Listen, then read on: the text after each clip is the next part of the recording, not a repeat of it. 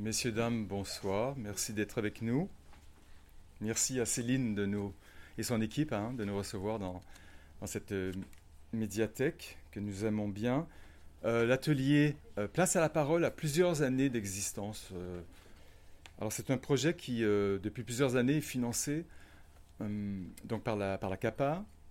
il a été financé par la ville d'Ajaccio, le service vie des quartiers, et il est financé par l'État. Euh, au niveau de la direction de, la, la, DSTPPP, la protection des populations, enfin un sigle. Euh, voilà, ce sont nos, ce sont nos, nos, partenaires euh, financiers. Et cet atelier se déroule donc depuis toutes ces années de façon quotidienne au Centre social des Salines, dont Marie-Jeanne Minicone, la directrice, nous fait l'honneur de sa présence. Alors, comment se déroule cet atelier? C'est un atelier d'écriture et de lecture publique. Donc nous passons une heure et demie par semaine. Euh, pendant le premier quart d'heure, on, papote euh, de ce qui s'est passé dans la semaine, de ce qui s'est passé dans le quartier, etc. Et au bout d'un quart d'heure, je propose un, exercice, euh, en général par écrit, de quelques lignes. Et elles se mettent à écrire. Elles, parce que ce sont des femmes, vous avez remarqué. il y a récemment un homme qui s'est joint à nous, donc on l'attend toujours, donc je rigole. Il, est déjà venu, il va revenir, c'est bien. Voilà. Et donc, le titre, euh, le thème de l'exercice donné, elles écrivent pendant une demi-heure. Euh, et ici maintenant, parce que si je disais euh, rendez-moi votre copie la semaine prochaine, non, j'ai pas eu le temps, etc. Là, c'est sur le moment, on écrit ce qui, ce qui vient par la tête, et sachant qu'on a une demi-heure pour écrire, bien ça, ça, détermine un format finalement. Les textes ne sont pas très longs. À l'issue de cette écriture, nous échangeons sur les textes, puisque chacune se lève et auprès d'un pupitre fait entendre le texte qu'elle a écrit euh, dans cette petite demi-heure. Donc on échange sur euh, les contenus, sur le contenant aussi. On peut, aussi parler quand même de l'écriture en tant que telle. Et au fil des ans, ben, tout le monde a cheminé et vous allez voir les textes euh, ont vraiment une belle, une belle allure. Ça donne lieu donc à des lectures publiques de temps en temps. ça a été compliqué pendant le confinement, certes.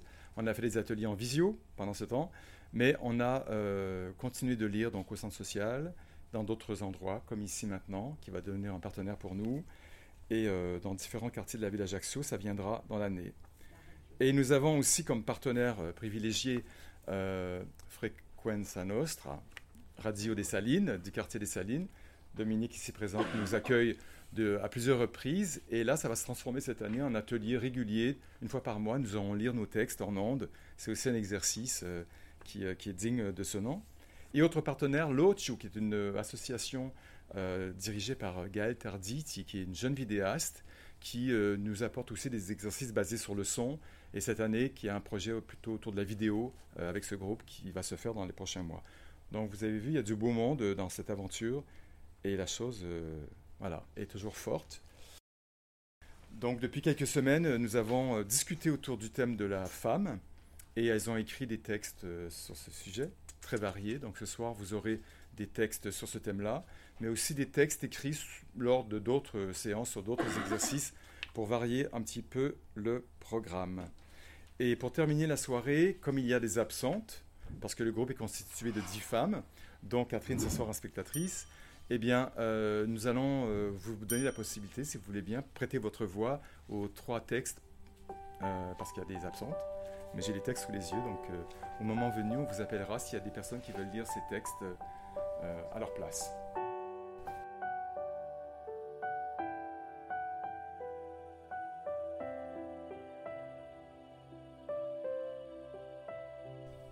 Sante était née à la fin du XIXe siècle dans une famille déjà nombreuse. Comme la majorité de la population, ses parents ne parlaient que corse. À la maison, il y avait beaucoup de travail et la participation des enfants commençait tôt. Sante avait toujours su qu'elle n'irait pas à l'école. À 17 ans, elle avait épousé le fils de l'institutrice. La vie était difficile. En plus de tenir sa maison, travailler au jardin, ramasser les olives, elle était aussi obligée de faire des ménages sa belle-mère proposa de lui apprendre à lire et à écrire en français. langue inconnue de Sand. Elle accepta avec enthousiasme. Plus tard, ses enfants étaient allés à l'internat du lycée. Ils ne remontaient à la maison que pour les vacances. Alors cette maman aimante leur écrivait, ils lui répondaient et joignaient à leurs lettres celles de leur mère après avoir corrigé les fautes. Santa étudiait toujours. Après le bac, deux de ses fils ont réussi à l'entrée de la toute jeune école ENA. L'un a fait une carrière de préfet, l'autre a été rapidement le numéro 2 du ministère de l'Éducation nationale. Elle allait régulièrement les voir à Paris. Il était hors de question pour eux que lors des repas officiels, leur mère reste discrètement dans sa chambre. Alors Sante s'est initiée au savoir-vivre dans une préfecture ou un ministère.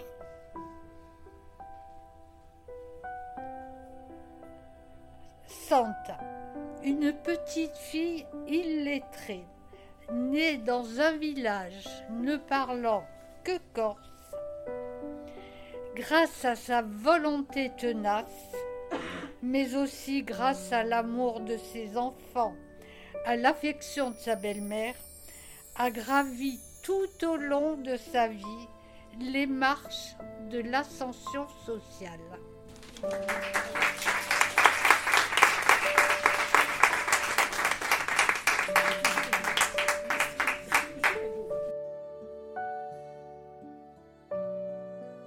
8 mars.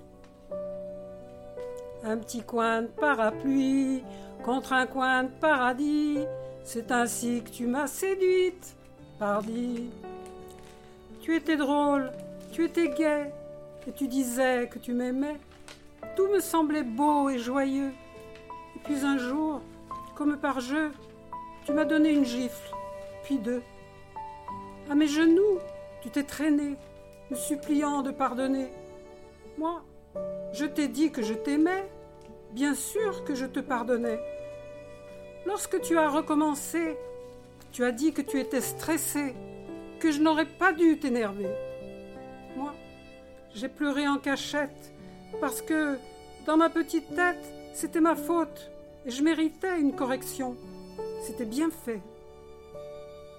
Mais un jour, j'ai entendu parler de l'association Femmes en danger. Je leur ai raconté mon histoire. Ils m'ont dit qu'il n'était pas trop tard, que je devais vite te quitter, qu'ils m'aideraient à me cacher. J'ai pas eu le temps, car tu m'as tué.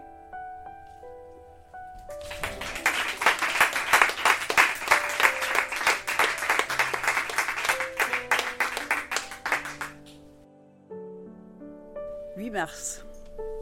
Le sujet sur la femme est vaste. Je vais me limiter à des souffrances que j'ai vécues en tant que femme. Excusez-moi, j'ai l'émotion qui revient. Je me sentais protégée par mes parents, surtout par ma mère. Ma mère n'avait pas de souvenir de son père. Ce dernier était mort alors qu'elle n'avait que 18 mois. Elle me disait qu'il fallait un homme dans la famille pour être protégée. Elle ne supportait pas que nous, ses enfants, soyons maltraités, agressés par qui que ce soit. En revanche, elle appliquait à la lettre les us et coutumes locaux et nous les imposait. Nous, les filles, nous devions nous soumettre aux garçons.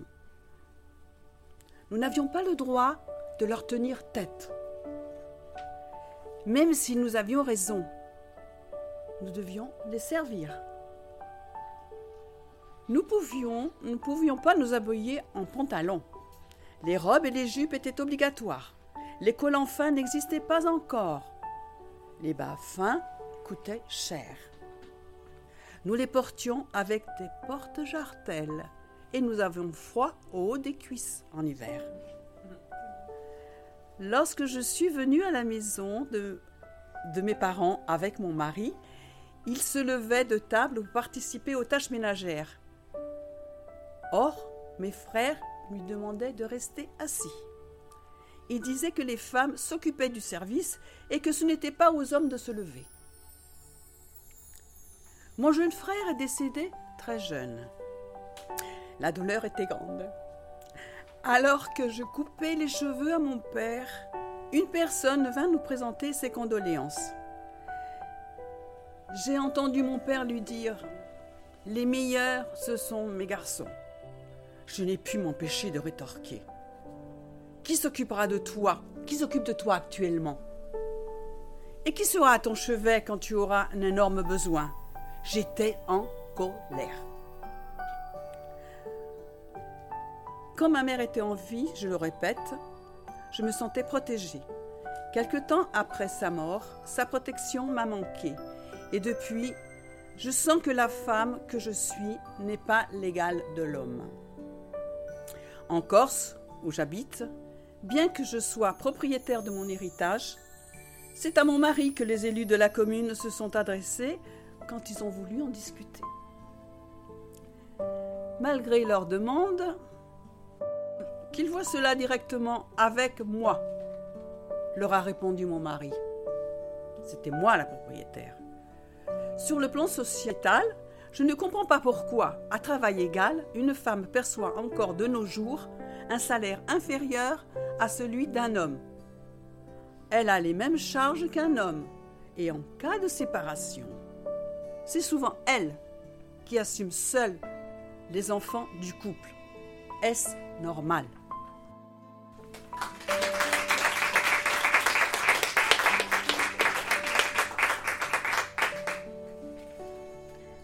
Ah, l'été. Retour au village, retour aux liens qui me rattachent à mon enfance. Quel plaisir de revoir les personnes que j'ai toujours connues. Je pense à Marcel Pagnol et ses douze étés. Mais les étés passent et ne se ressemblent pas forcément. Cette année, hélas, le glas a sonné à plusieurs reprises, un son qui m'étreint le cœur, et pas pour des personnes que je qualifierais d'âgées. Un décès brutal m'a particulièrement touchée et j'ai pris conscience plus que jamais de notre vulnérabilité. Ça m'a fichu un coup moral, si je peux m'exprimer ainsi. Et puis, comme on le dit, pour comprendre la vie, il faut regarder derrière soi. Pour la vivre, il faut aller de l'avant. Alors profitons, tant que nous le pouvons, tant que notre corps nous laisse en paix, des petits instants récréatifs, ludiques, gastronomiques et pourquoi pas tout simplement contemplatifs. Rien de tel que l'été pour cela. Le mien s'est avéré assez inattendu sur certains aspects. Nous avons eu en effet l'honneur de recevoir un ministre, Gérard Darmanin. Et oui, tout le monde n'a pas eu ce privilège. Ça a traîné du monde. Euh, oui, pardon. Des commentaires à non plus finir, positifs ou négatifs. Bon, moi je suis allée au rendez-vous fixé par la municipalité par respect et aussi par curiosité. Et j'ai beaucoup ri, car des personnages remarquables par leur originalité, il y en a dans mon village, si vous voyez de, de quoi je veux parler. Vous avez par ailleurs subi comme moi un été chaud, très chaud et très sec. L'eau a été rationnée. Les potagers et la nature ont eu très soif. Alors, ô miracle, le village a renoué avec une vieille tradition qui n'était plus pratiquée depuis des lustres. Notre abbé nous a invités à implorer le ciel pour avoir de la pluie. Nous voici donc par une très belle nuit étoilée partis en procession jusqu'au village voisin où les cloches nous ont accueillis à toute volée. Quelle ferveur avec nos cierges allumés, nos cantiques et nos prières clamées haut et fort. Nous étions transportés et nous étions nombreux dans cette démarche pure. Nous étions bien encadrés par les gendarmes et les pompiers pour qu'il ne nous arrive pas malheur sur la route. Les touristes noctambules qui nous ont croisés ont dû être bien surpris, parce qu'en Corse tout est possible, n'est-ce pas? Le Klan, la chasse aux sorcières, les exorcistes, qui sait? Ce furent des heures intenses et bénies, car quelques jours plus tard, la pluie était là. Peut-être prévisible, pensez-vous. Toujours est-il que même TF1 nous a montré dans son journal de 13 heures. Si se sont moqués de nous, peu me chaud. Voilà pour l'originalité de cet été. Il y a eu des jolies randonnées, des pèlerinages. Au crépuscule, j'ai profité pleinement de cette belle saison. Je l'ai savourée à pleine, pleine dents. J'ai entraîné mon petit-neveu à la chasse aux étoiles filantes. Alors que la nuit s'installe, commence le concert des grillons. Les chauves-souris ont quitté leurs abris et chassent en rasemotte. Nous sommes aux aguets. Est-ce que le gentil renard, pas sauvage pour dessous, va pointer son nez ce soir? Nous déposons, bien qu'il ne le faudrait pas, un petit quelque chose à manger à un endroit stratégique. En cette saison, il crie famine et mange des murs. C'est un régal de voir les grands yeux de Baptiste écarquillés et être tout ouïe. Nous contemplons la voie lactée. Malgré la pollution lumineuse que le maire a cependant pu atténuer, la voûte céleste scintille de beauté. La grande ours est toujours là, immuable, avec toutes ses sœurs. Rimbaud l'imaginait être son auberge dans sa bohème. Des jeunes filles et garçons s'égosillent au centre du village. La musique sonne, ils sont heureux. Voici les cadeaux surprises ou attendus de l'été qui vient de s'achever.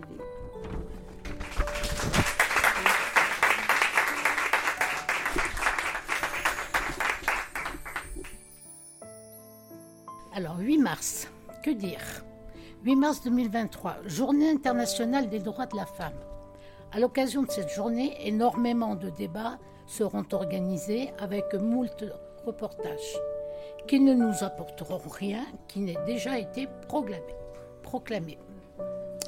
À ce moment précis, une femme me vient à l'esprit, ma mère. Un être exceptionnel que si elle n'a pas marqué son époque, s'est imprimé en moi à jamais. Antonia, dit Antonia pour les enfants du quartier, c'était son prénom, est née en Sardaigne en l'an de grâce de 1922 et aurait été centenaire si elle était venue au monde sous une bonne étoile. Placée très jeune en orphelinat à la mort de sa mère, son père, orfèvre de son métier, sillonnait l'île et ne pouvait s'en occuper. À 24 ans, elle arrive en Corse avec son premier enfant, ma sœur, pour tout bagage, son mari l'ayant abandonnée. Et là, badaboum. Elle y croise le chemin de celui qu'allait devenir mon père et celui de toute ma fratrie, huit enfants. Gavin, c'était son prénom, n'a pas su lui accorder tout l'amour qu'elle méritait. Je dirais qu'il l'a aimé, qu'il a aimé à sa façon, de rustre, alors qu'elle méritait tellement plus. Mais revenons vers ma mère, une femme merveilleuse et pleine d'amour envers nous tous et les autres. Neuf enfants. Il est évident qu'elle n'a pas, pas eu le temps de nous câliner.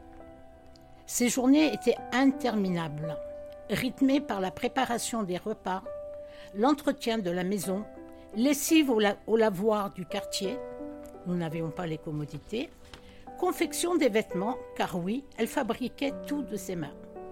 Le dimanche était un jour spécial. Après nous avoir envoyés à la messe de 10 heures, nous passions à table. Poulet grillé, pasta choute à la sauce bolognaise et son fameux savarin. À certaines grandes occasions, nous avions droit à ces raviolis à la viande. Le travail de toute une nuit où nous, les aînés, avions le privilège de l'aider et ces déjeuners dominicaux se terminaient toujours par une mélodie ou Mazzolin di Fiore que ma mère nous chantait. J'arrête mon récit car les larmes m'empêchent d'aller plus loin. Sa vie, son être ont été dédiés avec abnégation totale au bénéfice du bien-être de sa famille et des autres. Au fond de ses beaux yeux azur, on pouvait voir aussi une infinie tendresse teintée d'un léger voile de tristesse. Je conclus donc en me disant que les femmes remarquables ne sont pas forcément des personnes qui ont œuvré pour l'humanité et dont le nom est gravé dans l'histoire, mais simplement et aussi celles que l'on croise au quotidien.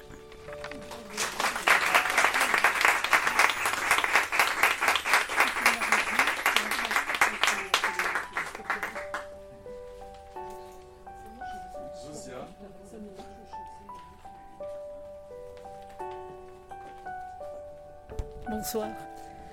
8 mars.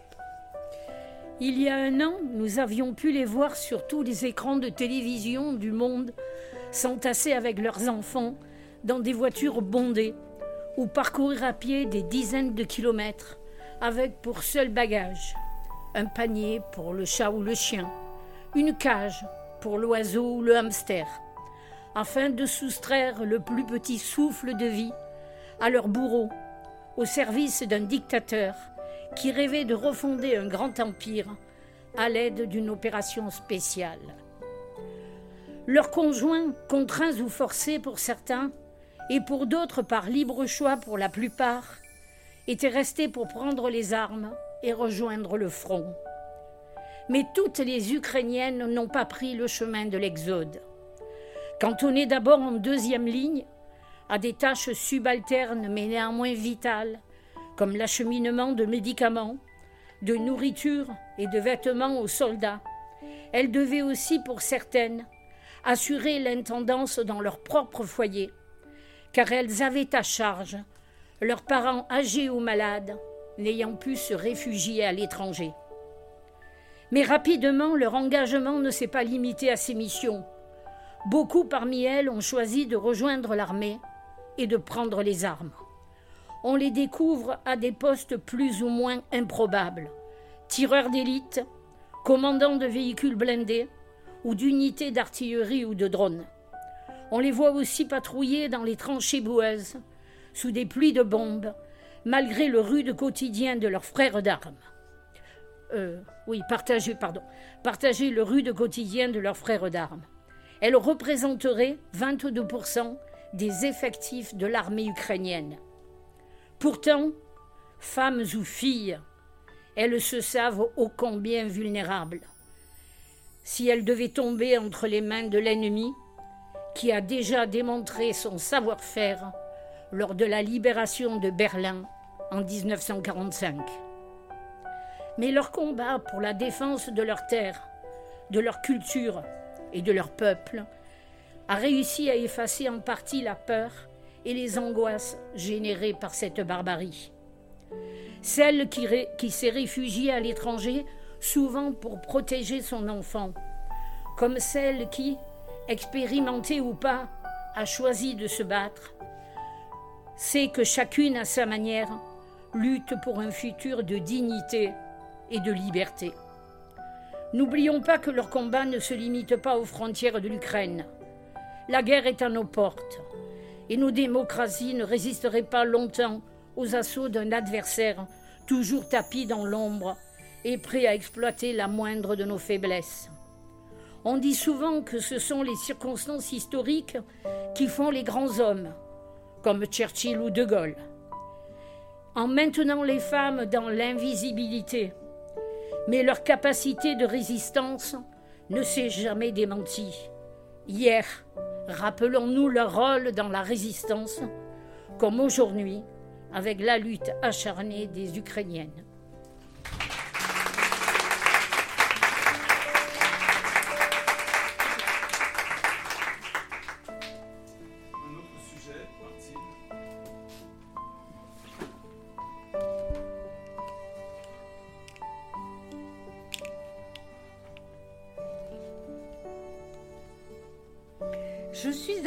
Sur le divan et je m'enroule dans un châle douillet.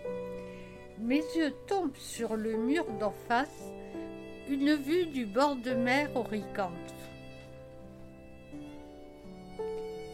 Je m'arrête devant cette jolie maison grecque. Une silhouette masculine arrive de la plage. C'est Eleftheris, prénom assez courant chez les hommes grecs et Lefteris signifie libre. Je n'ai jamais entendu l'équivalent dans d'autres pays. Quel vacarme, c'est klaxon C'est le foot, hein. le mariage, un mariage. Je m'avance et je perçois nettement la musique du film Z, célèbre musique de Mikis Theodorakis. Mais c'est impossible. Mikis Theodorakis est exilé à Paris Son nom, sa musique sont strictement interdits en Grèce, sous peine d'être torturé en prison par les sbires de la dictature militaire des, des colonels. Oui, c'est vrai, c'était il y a 50 ans. Simone Veil a dit de la Shoah, il ne faut pas oublier, il faut rester vigilant. Restons vigilants pour toutes les dictatures du XXe siècle. Revenons à la rue. Histoire sans parole pour moi qui ne connaissais que quelques mots de grec. Un peuple fou de joie, fou d'une liberté qu'il a tant attendue. Un bonheur mais qui vient du fond de soi. Alors, un bonheur tellement fort, tellement intense qu'il faut le partager. Alors, toute la soirée, les yeux ont harponné mon regard et me transmettaient messages et bonheur. Cette soirée de juillet 1974 a été exceptionnelle. Pour la première fois, j'ai pris conscience de la valeur de la liberté.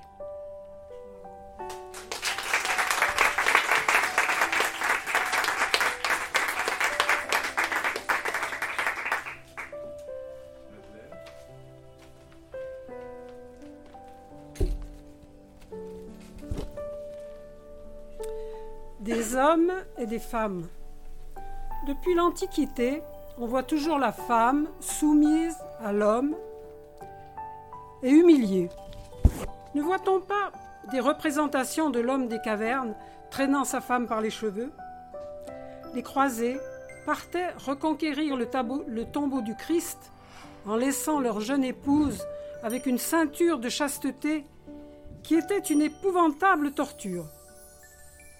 Pénélope attendait en brodant et filant, repoussant tous ses soupirants, pendant qu'Ulysse, son époux, voyageait, vivait des aventures extraordinaires et folâtrait avec de belles déesses. Les femmes étant incapables de régner, on les, en a, on les en a empêchées par la loi salique, reprise par d'autres monarchies. En ce qui concerne les religions, alors là c'est encore pire. On nous présente Ève comme la pécheresse, la garce, je dis pas la putain, qui a harcelé le pauvre Adam innocent et pur pour commettre le péché. Et à cause d'elle, chassée du jardin d'Éden, c'est toute l'humanité qui subira la fureur de Dieu. Pauvre Ève, qui portera ce poids pendant des siècles. Les femmes étaient faites pour appartenir à l'homme, l'aimer, le servir, porter et élever ses enfants, point. C'était ainsi. Et quelle bataille, mais quel scandale quand elles ont commencé à se révolter. On se moquait des suffragettes. Simone Veil fut insultée sur les bancs de l'Assemblée nationale. Il a fallu instituer des quotas pour que les femmes puissent être élues. Et nous étions pourtant au XXe siècle. Il faut dire que pour les hommes, tout se résume à un rapport de force. Les femmes sont différentes. Elles ne cherchent pas l'affrontement. Elles veulent convaincre par le discours et par la compétence. Elles veulent la paix, jamais la guerre. La société actuelle accepte difficilement le, renversement des mentalités. Certains continueront à ne voir chez une femme que ses belles jambes et le lui diront, croyant lui faire un compliment. Pourtant, il ne se permettrait pas de dire à un homme qu'il a de beaux yeux. Pour prendre un autre exemple, un homme en voiture avec trois femmes trouvera cela plaisant, alors qu'une femme avec trois hommes dans une voiture se sentira mal à l'aise. C'est l'éducation qui changera tout apprendre aux petits garçons à respecter la petite fille, leur donner à tous les deux l'assurance qu'ils pourront discuter travailler et vivre ensemble en partageant leurs idées et leurs savoirs. Qu'ils pourront rire, plaisanter, mais ne jamais blesser. Qu'il y a en chacun de nous une part de féminité et une part de masculinité, et qu'ensemble, nous faisons avancer l'humanité.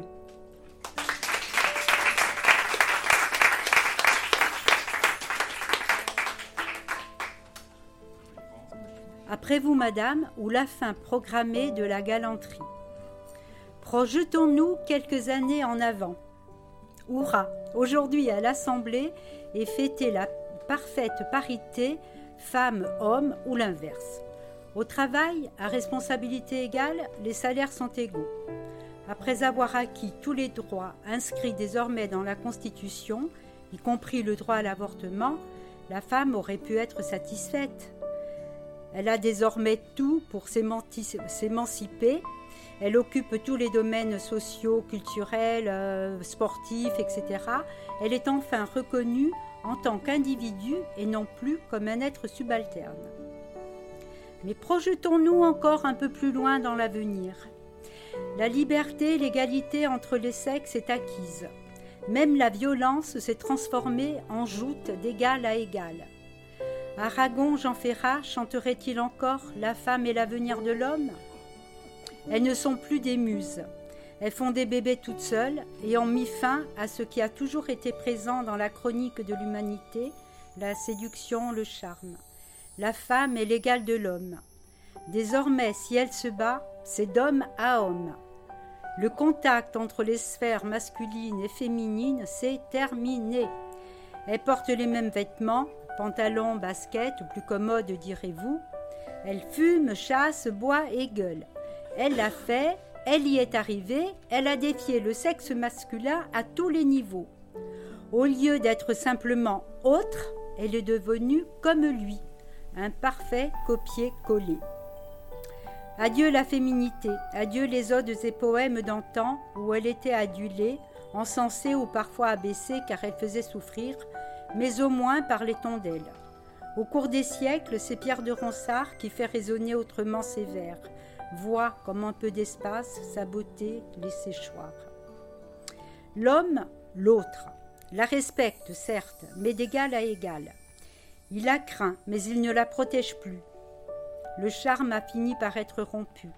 Les courants contraires qui d'habitude s'attirent se repoussent puisque désormais de même nature.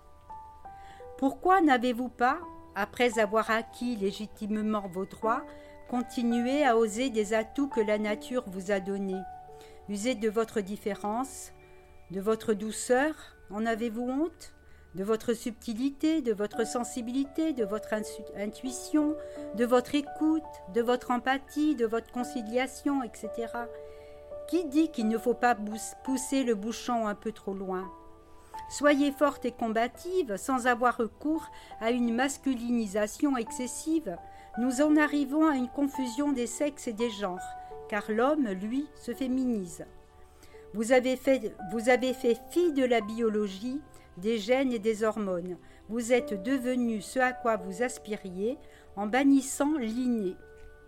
Vous avez combattu le sexe opposé, soit, mais ne soyez pas comme lui, soyez autre. En voulant aller jusqu'au bout d'une transformation sociétale, pensez-vous sincèrement que vous serez plus heureuse, que vous aurez atteint l'idéal? Ne vous laissez pas porter par un char accroché à une étoile bien trop lointaine.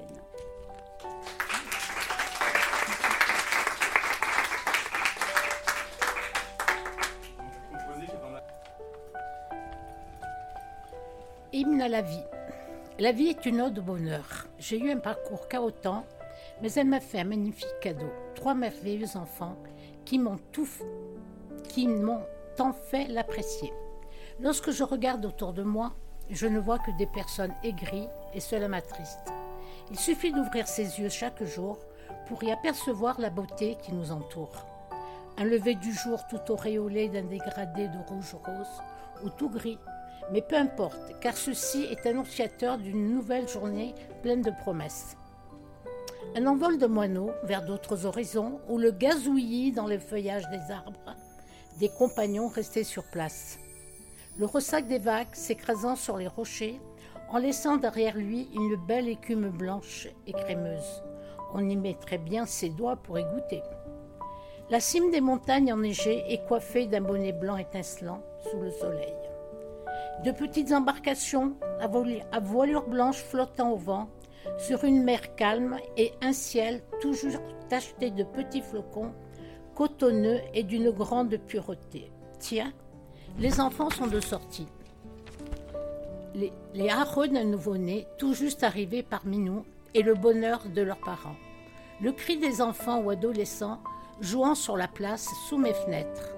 Les jours rosis des adolescents devant leurs premiers émois amoureux le visage des parents transfiguré par une grande fierté lors d'un premier exploit. Et n'oublions pas les visages heureux des bénévoles, accomplissant au jour le jour leurs actions avec un très large sourire et toujours une bonne parole. Alors, mesdames, messieurs, s'il vous plaît, saluez et souriez à toutes ces personnes que vous croisez au quotidien. La vie est un cadeau qu'il faut savoir apprécier et partager car c'est un bien très précieux.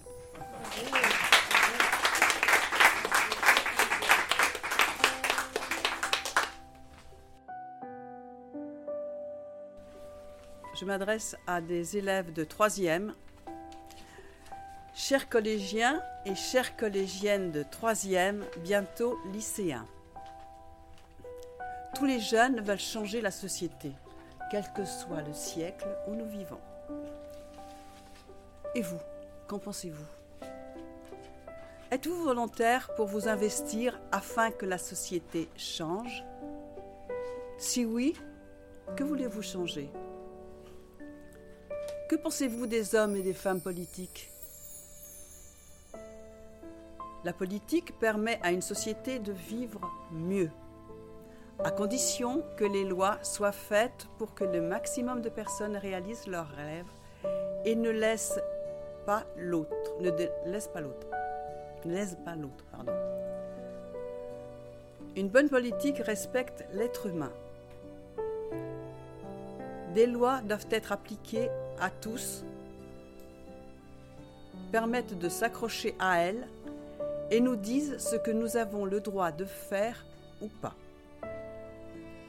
Ce sont des règles qui doivent être respectées pour le bien de tous.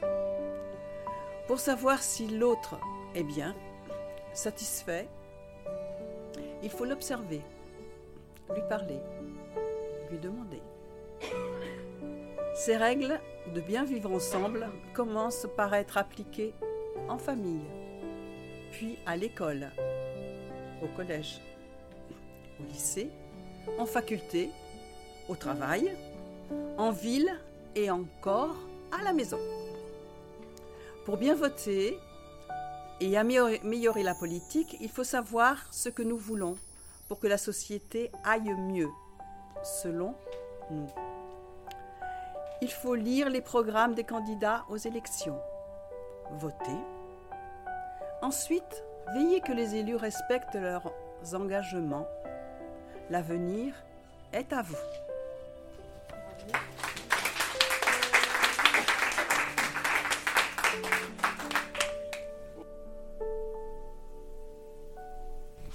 Alors on remonte un peu dans le temps.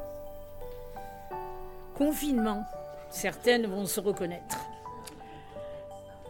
En ce premier jour de confinement, je les appelle pour m'assurer que leurs journées ne vont pas être trop moroses. Toutes semblent être prises d'une frénésie communicative. Elles vont, me disent-elles, faire les vitres et les placards à fond, comme si elles n'avaient pas fait de ménage depuis des semaines, et pour certaines peut-être même des mois et comme si cette fièvre nettoyeuse leur permettait de laisser une maison propre et en ordre au cas où. Et si cette ardeur à manier le chiffon les rattachait plus simplement à l'après. Le mouvement comme gage de vie, de futur, d'avenir, et sans lequel elles ne se sentiraient plus vivantes. Mais en sont-elles vraiment conscientes? Pourtant, pourquoi dans ces circonstances ne pas emprunter d'autres chemins plus sinueux pour casser ce rythme effréné que nous nous évertuons tous à suivre? Certains ne prétendent arriver à rester dans cette course folle, mais au prix de quel sacrifice Nous voilà tous confinés, donc condamnés, diront certains, à cohabiter du matin au soir. Plutôt qu'une punition, cette situation ne nous offre-t-elle pas l'opportunité de jeter un regard neuf sur tout ce qui nous entoure et de vivre différemment notre quotidien? Ne plus simplement se croiser, comme tant d'entre nous, le font journellement, mais prendre du temps pour tout. Le déroulé d'une journée va nous donner l'occasion de regarder, d'écouter, d'échanger, de partager, de redécouvrir sans attendre le repos dominical qui est de, toute manière grignoté par maintes obligations domestiques. Un petit déjeuner pris dans le calme tous ensemble, où les jus de fruits pressés, les tartines beurrées, les confitures et les gâteaux faits la veille avec les plus jeunes remplaceront les céréales englouties à toute allure avant le brossage express des dents et le départ en trombe pour l'école. Prendre le temps de regarder la fumée s'échapper du lait chaud, s'attarder à le laisser refroidir en se réchauffant les mains sur les parachutes du bol, vont permettre de partager de longs moments de bien-être.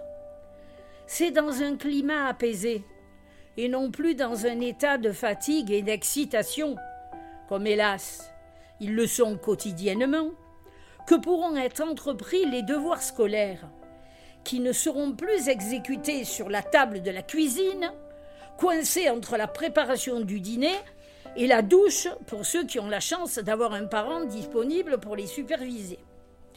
Pourquoi ne pas faire une petite pause pendant cette activité pour aborder avec les ados l'épineux problème de leur alimentation et profiter de son confinement pour leur suggérer d'abandonner hamburgers, hot dogs et toute autre spécialité culinaire en vogue pour partir à la découverte de nouvelles saveurs en les conviant à participer à l'élaboration du repas qui n'est que très rarement partagé en famille.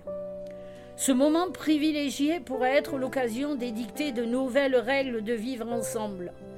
La disparition du téléphone portable pendant le repas, ne venant pas interrompre les échanges.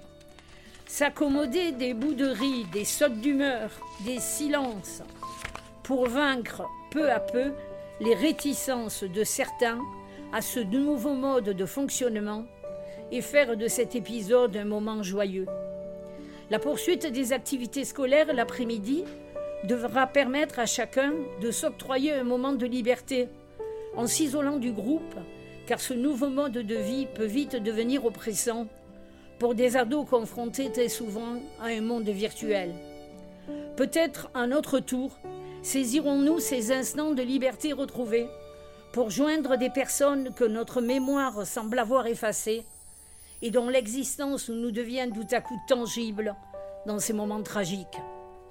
Pour clore gaiement ces journées, pourquoi ne pas décider de laisser la télévision muette elle qui nous déverse des tombereaux de tristesse, et laisser à chacun le soin d'organiser sa soirée ou le faire collectivement.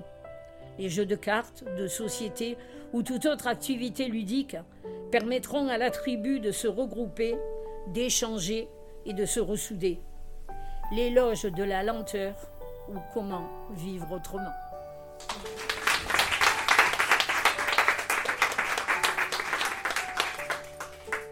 Pour lire ce texte écrit par Pascal. Le thème du 8 mars lui a inspiré le thème du matriarcat. Marie Depuis plusieurs siècles, nos sociétés sont gouvernées par des hommes sous le régime du patriarcat.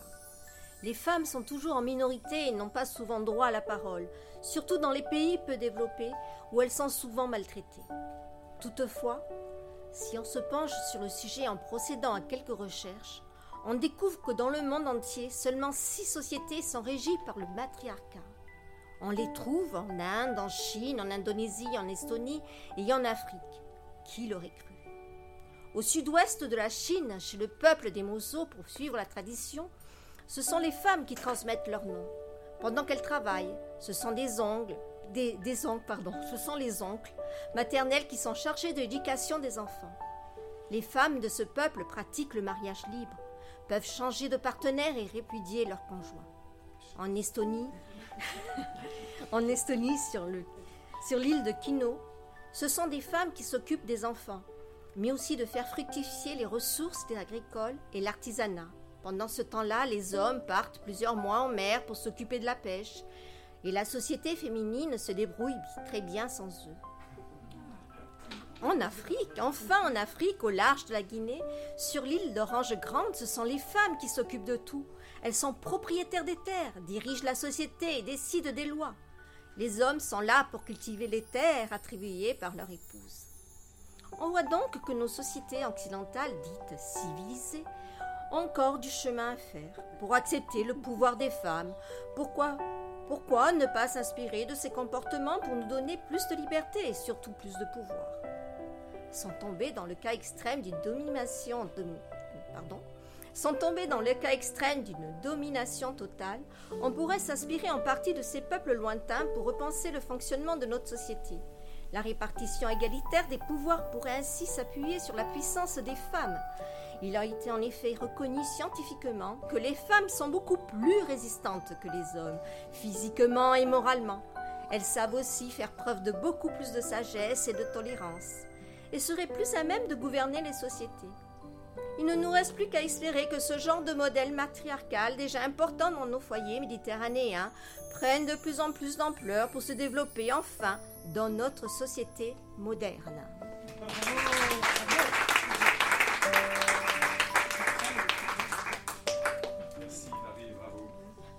Euh, personne pour lire, s'il vous plaît, le texte de, de, Daniel pardon, sur le thème du talent. On a travaillé autour de qu'est-ce que le talent? Le talent. Le talent existe-t-il vraiment? Ou se cultive-t-il au fur et à mesure de l'existence? Avoir du talent est un bon départ pour choisir et aimer ce que l'on fait. Mais cela ne suffit pas pour arriver à être reconnu et faire la différence le talent se double toujours d'une forte mentalité pour surmonter les échecs et les épreuves qui jalonnent souvent le parcours vers la reconnaissance de ce talent. Me vient à l'esprit l'autoportrait de Van Gogh, l'homme à l'oreille coupée. Il a vécu dans le plus grand dénuement et il est mort dans une misère noire. Rejeté, méprisé, désavoué par tous.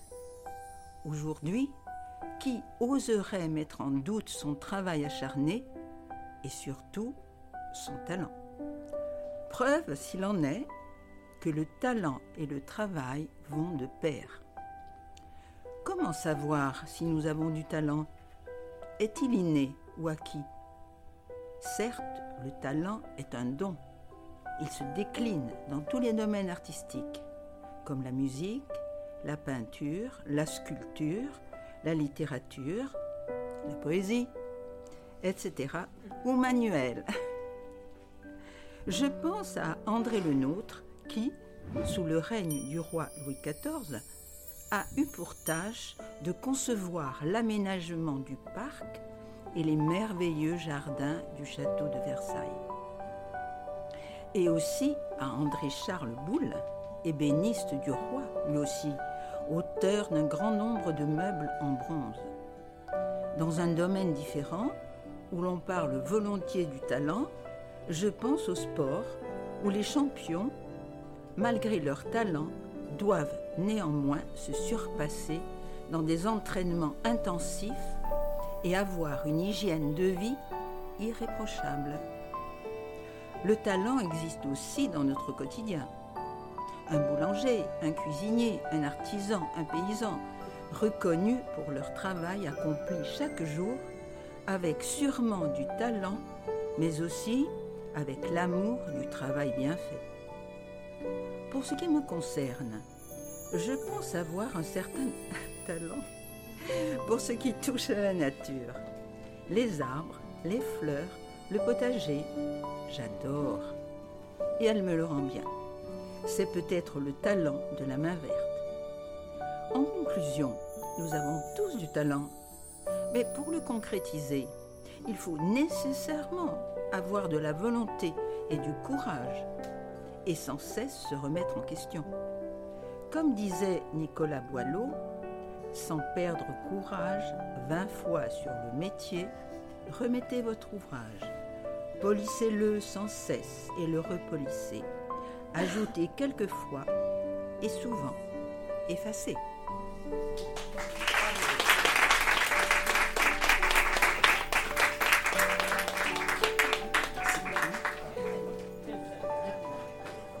Pour terminer cette lecture, nous aurions encore bien d'autres textes à lire, mais ce sera pour euh, une autre, d'autres occasions, j'espère. On va terminer en légèreté avec une anecdote racontée par Bernadette. Une anecdote qui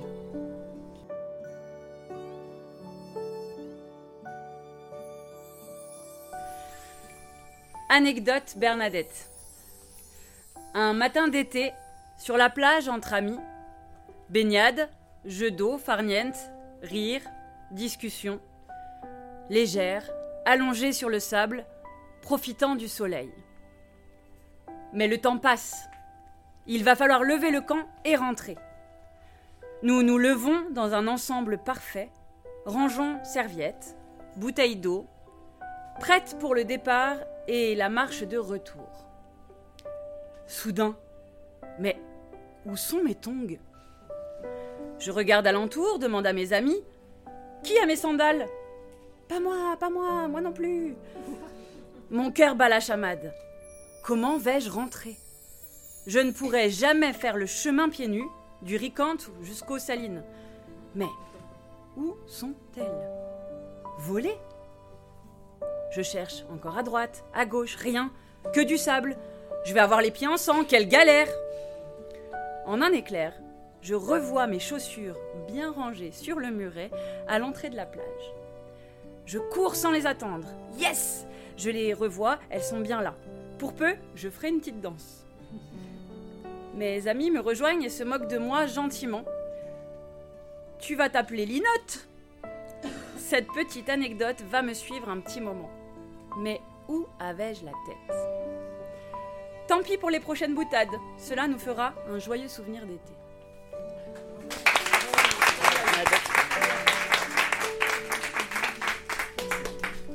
Captivé. Respect. J'allais dire émotion. Courage. Intéressant. Présence. Intelligence. Magique. Magnifique. Travail. Sincère. Profondeur. Captivante. Partage. Des voix. Émotion.